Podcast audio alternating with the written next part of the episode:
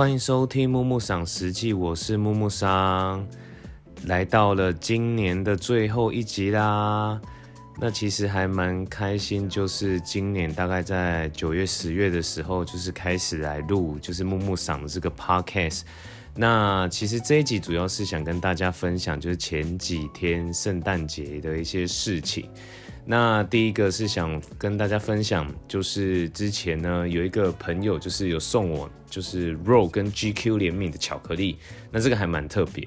然后第二个是就是呃圣诞节当天，然后就是跟有朋友去一起去喝酒，然后有喝到热红酒，然后他就说，哎，圣诞节就是都要喝热红酒啊。然后其实我就很好奇，就是为什么圣诞节要喝热红酒，然后我就上网去爬文了一下。好啦，那今天节目就这样开始啦。那第一第一个呢是就是肉巧克力，那其实这个巧克力还蛮特别的。然后它是跟肉肉就是一间就是米其林二星的餐厅，然后跟 GQ 联名一起出的巧克力。然后主厨呢就是那个大家应该都知道江正成 Chef Andre，然后他使用就是世界各地大概有两百五十种食材，然后设计成十二种城市的口味。然后结合旧金山、柏林、香港、利马、东京、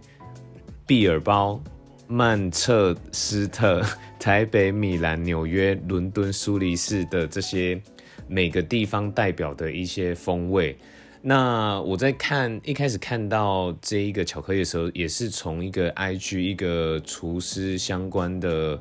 呃，布洛克那边看到，然后就觉得哎，好特别，它居然是分，它一开始它设计成两种版本，那第一种是好像是为了要出道，就是之前在新义区有一个五百集的一个活动，然后它是做一格一格的，但是它后来改成是一条一条的。那它就是每一个或每一条，其中就代表一个不同的国家，然后有各自不同的口味，然后其实它颜色也是蛮缤纷的，各种颜色都有。然后我就觉得，其实这个巧克力拿来送人的话，我觉得也是蛮特别的。然后它一块是五百块，那一开始其实我觉得，哎，是不是有一点贵？但是后来想想，哎，其实也还好。但是因为那时候我去那个。活动的时候就是现场没有买到，然后刚好跟这个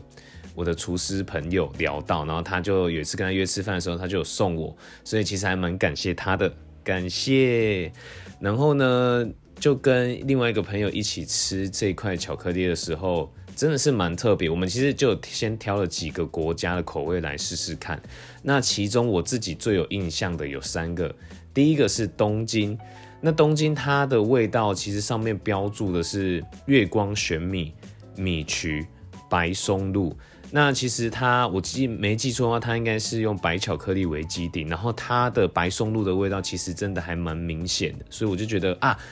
它的玄米是那种就是咬下去会有点脆脆的那个口感，所以我觉得其实还蛮好吃。但是其实我自己本身没有这么喜欢巧克力，然后甚至白巧克力更不喜欢。但就觉得，哎，这样的创意其实对自己来说的话还蛮特别的。然后第二个是利马，其实我也不知道利马是哪里，看起来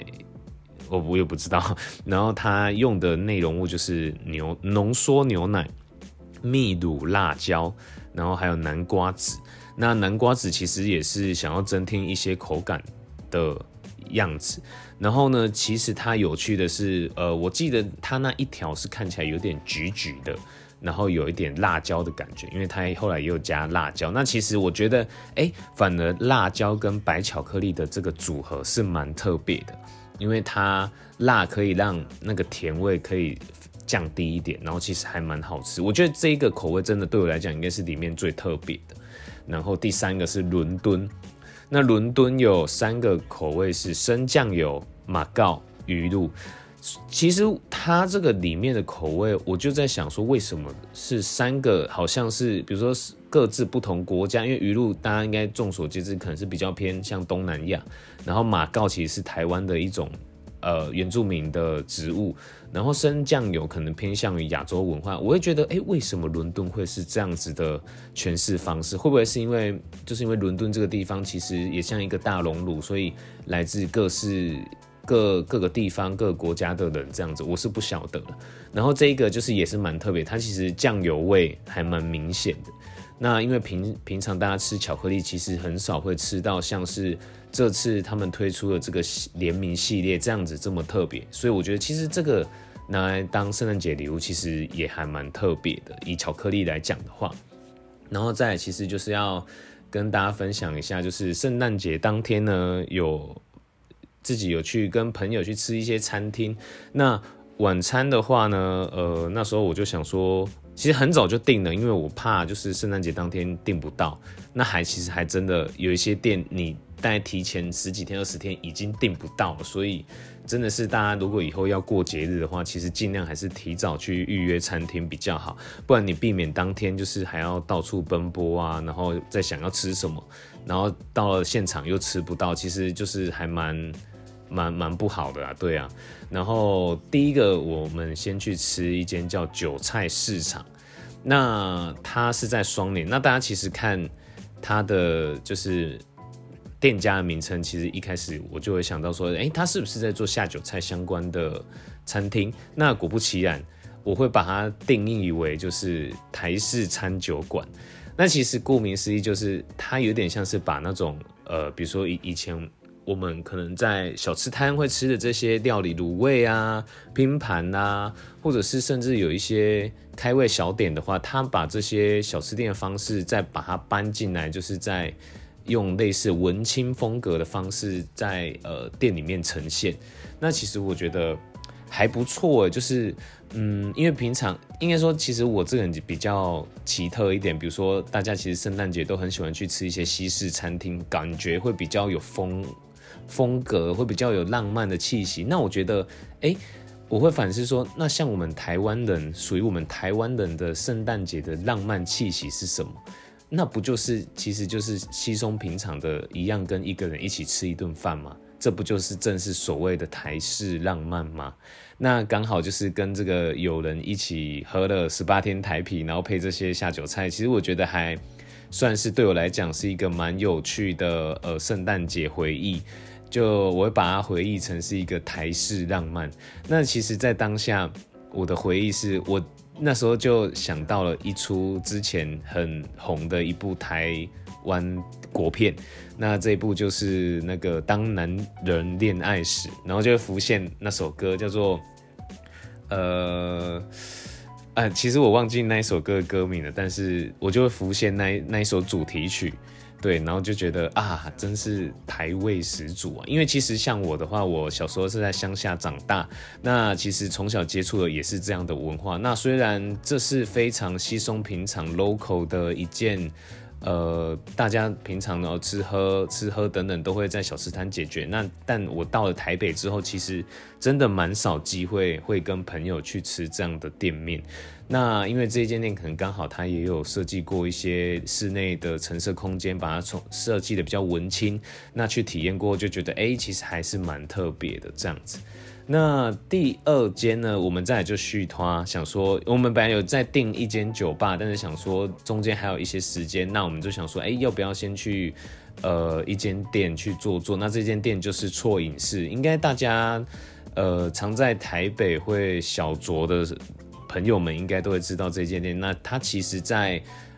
大安应该是大安吧，还是东区？东区跟新一区其实各有两间店，新一区就是那个在街边。可以站着喝的那一间，那在东区的话是可以进去坐着呃饮用的这样子。那其实错饮室它是台虎精酿所创立的，就是精酿啤酒体验室啊，所以它其实里面的啤酒都是台虎做的这样子。那有一些就是还蛮好喝，然后也是一些。除了一般啤酒外的选择，有点像是啤酒的调酒，所以大家可以去试看看。那当天其实我们就是一进去，反而点的是热红酒，因为平常也没什么机会可以喝热红酒。然后刚好因为因为在跨年的时候，就是刚好我有跟朋友要一起跨，然后想说要来煮热红酒，那我就想说来喝看看这样子。然后呢？我当那一天就跟有人在聊说，哎，为什么他一直跟我说圣诞节就是要喝热红酒啊？然后我一直在思考说，为什么圣诞节要喝热红酒？因为平平常就是你马仔啊，我就是道地的台湾人，其实也没有到国外生活过，也不知道哎，为什么圣诞节要喝热红酒？然后我问他，他也讲不出个所以然，所以我就只好自己上网去 Google 了一下。那之所以热红酒来源，其实就是最早可以追溯到古希腊时期那古希腊就是为了不浪费餐桌上的每一滴酒，他们就把那种喝不完的酒、红酒等等，然后加了一些香料，然后重新煮熟啊，这其实就成为最早的热红酒的原由。那为什么就是这件事情会成为圣诞的传统？其实跟宗教也是有一点相关。那红酒其实一般来说会被象征成耶稣基督的血，然后。到了圣诞节，传统就是要饮用热红酒来纪念，就是耶稣啊替人家受难，然后被钉在十字架上所受的血肉之苦，所以因此才会有，呃，在圣诞节饮用热红酒这个传统。然后其实热红酒的制作并不难，就是我那时候其实也有看到怎么制作，其实就是大概就是糖啊，然后一些水果，然后最重要的是就是一些香料。啊，还有红酒，那香料其实大概就是像是肉桂、八角、丁香这样子，对。然后那一天在喝的时候，我就觉得，哎，还蛮浓的，就是我不知道是就是他们是真的放比较多香料，那我喝下去觉得，哦，那个那不知道是不是那个应该不是酒精感，反正就是一个很强烈的香料味，但是其实还蛮好喝。其实冬天就是冷冷的天气，然后你喝一杯。热热的红酒，然后刚好身体也会跟着暖和啊。那一天其实圣诞节那一天还蛮冷，当天其实也是有下着绵绵细雨这样子。对，然后呢，喝完这一间店，我们就赶到了另外一间我订的酒吧，它叫做零九洋府，在国父纪念馆附近。然后它其实设计的概念，这个也是我上网跑完才知道，不然其实我一开始觉得蛮漂亮的是，它其实是。呃，那时候进去这间店，它蛮好笑，就是它门口还有设置一些机关，你才可以开门。那开门之后，它有一点类似呃地下酒吧，就是有点像古时候那种地窖的那种概念。然后我后来上网爬文之后，才发现原来这一间店的风格是仿制，就是大家不知道有没有看过《Kingsman》，就是呃之前蛮红的一个特务类型的电影。那我就觉得哎，还蛮特别的。可是我记得我那时候去，我忘记它外面有没有展示，就是像 Kingsman 电影里面的啊金牌特务了。我刚刚其实讲错，然后就是展示那些服装啊，或是枪啊等等的。我其实有点忘记，那时候其实就是很快就进去这样子。那之所以为什么要取做零九，就是因为零九了。那我也是上网爬文到，我就觉得哎，好特别哦。对啊，但是我觉得当天比较可惜的是，因为可能是呃 Christmas Special Day，然后他其实当天只能喝到克制化的调酒。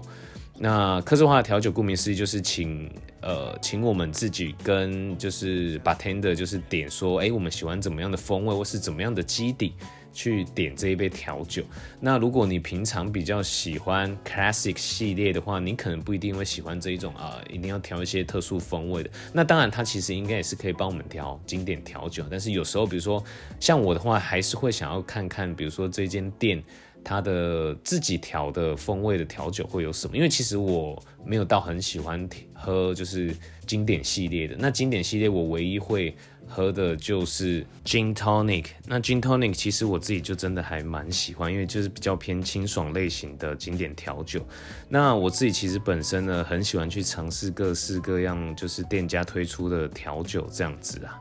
对啊。然后呢，当天其实第一杯我们就我就跟友人其实调了一样的一杯，因为我想说我也没什么 idea，然后他就调一个葡萄口味琴酒基底的一杯调酒，那我觉得还 OK，那就是葡萄味蛮重，因为其实本身我是还蛮喜欢葡萄口味的，那他最后在杯上还有插了一颗葡萄，就是还蛮可爱的。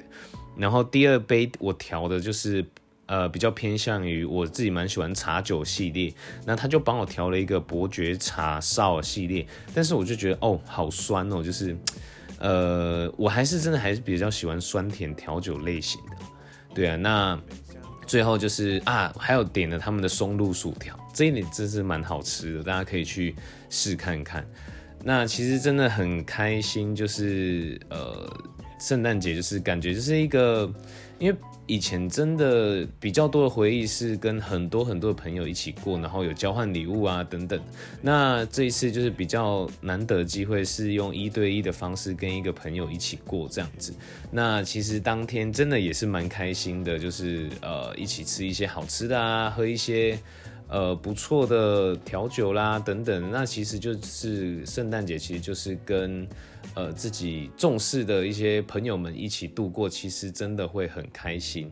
对啊，其实尽量就是不要吵架啊，等等的。